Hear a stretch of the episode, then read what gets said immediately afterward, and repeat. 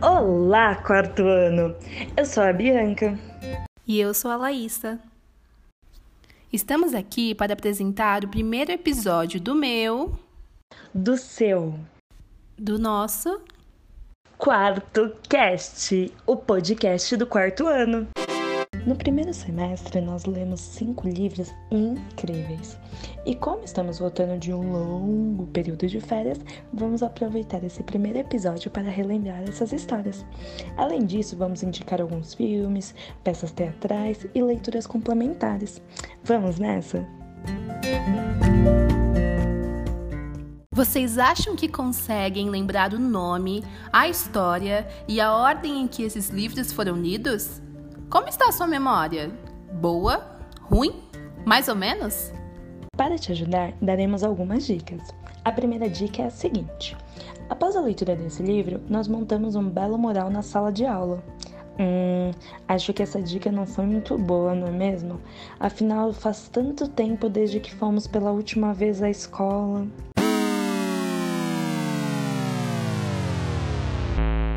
Ok, mais uma dica, hein? Essa vai ser das boas. O livro começa com a letra B, de Bisabi. Ops! Conseguiu lembrar? Se você pensou em Bisabia Bisabel, você acertou. O livro conta a história de Isabel, uma criança que cria uma relação imaginária com a sua bisavó, por meio de um retrato antigo, e com a sua futura bisneta. Através dessa amizade, ela percebe as mudanças entre o período em que sua bisavó viveu, o que ela vive agora e o que será vivido pela sua futura bisneta. Refrescou a memória? Eu particularmente adorei essa história. E você? Sabia que existe um teatro musical sobre essa obra? Já imaginou ver essa história ganhar vida por meio da música? Ai, mas infelizmente o espetáculo foi interrompido por causa da pandemia e do isolamento social. Mas quando tudo isso passar, vale super a pena conferir se a peça ainda está em cartaz. Mas, se você estiver muito curioso, saiba que é possível assistir trechos deste espetáculo no YouTube. E assim seguimos com a nossa viagem pelo mundo literário. Você consegue me ajudar a recordar o próximo? Hum, acho que tinha algo relacionado à cor vermelha. O lenço vermelho? O pano de prato vermelho? Acho que é algo relacionado a isso.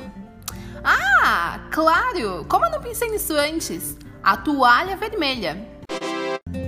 Não sei se a memória de vocês está boa, mas eu me lembro perfeitamente desse livro. Ele não possuía uma linguagem verbal, tinha apenas ilustrações que eram feitas com uma técnica utilizando a fita crepe. O livro de Fernando Vilela narra a trajetória de uma toalha vermelha que está perdida no litoral brasileiro e viaja o mundo todo até parar no anzol de um pescador chinês. A toalha vermelha também foi parar nos mais curiosos lugares com os desenhos que vocês fizeram. Tinha toalha no espaço, nas geleiras e até em jogo de futebol. Você acredita? Do anzol de um pescador de chinês direto para a Grécia Antiga. Você sabe do que eu estou falando? Sim, do herói mais trabalhador da mitologia greco-romana. Afinal, ele tinha que realizar 12 trabalhos. Os 12 trabalhos de Hércules.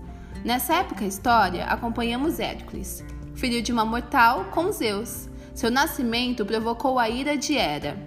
Hera vivia perseguindo e usou seus poderes para provocar um acesso de loucura no herói, que acabou matando a própria esposa e os filhos.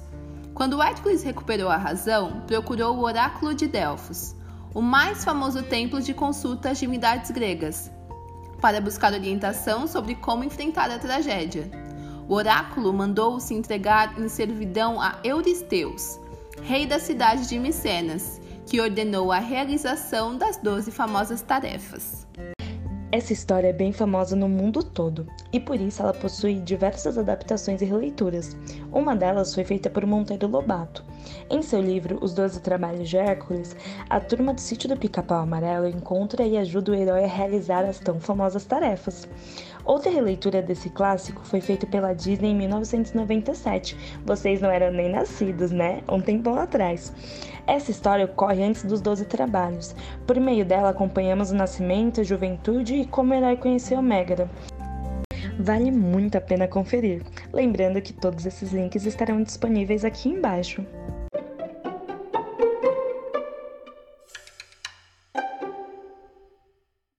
Da Grécia Antiga, direto para o fundo do mar.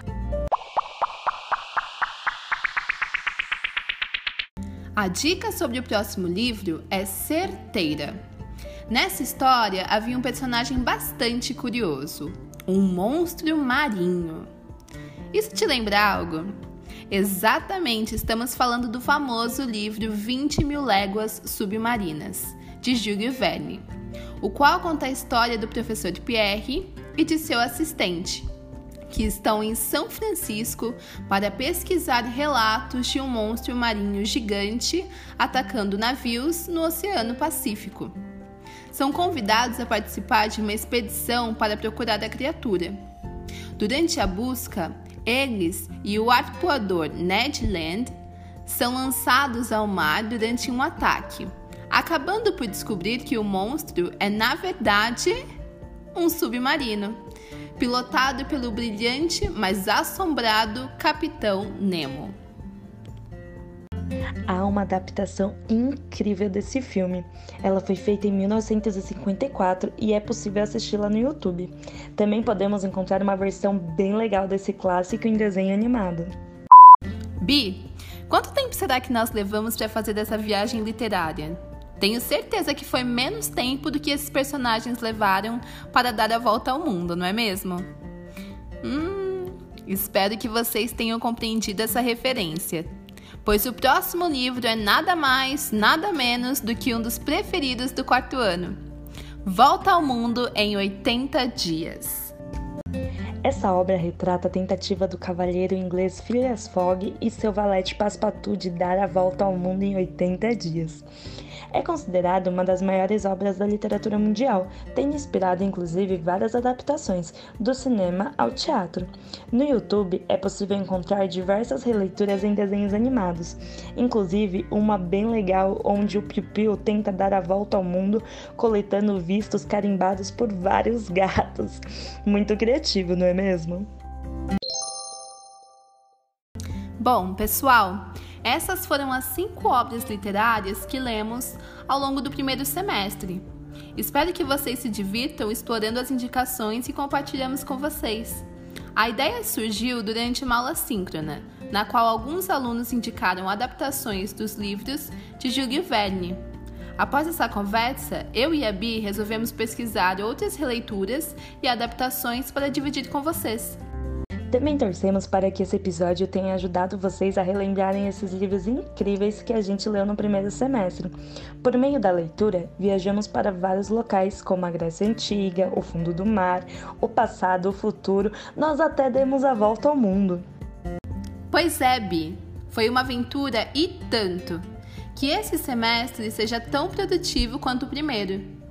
Bom, encerramos o episódio por aqui. Até a próxima, pessoal!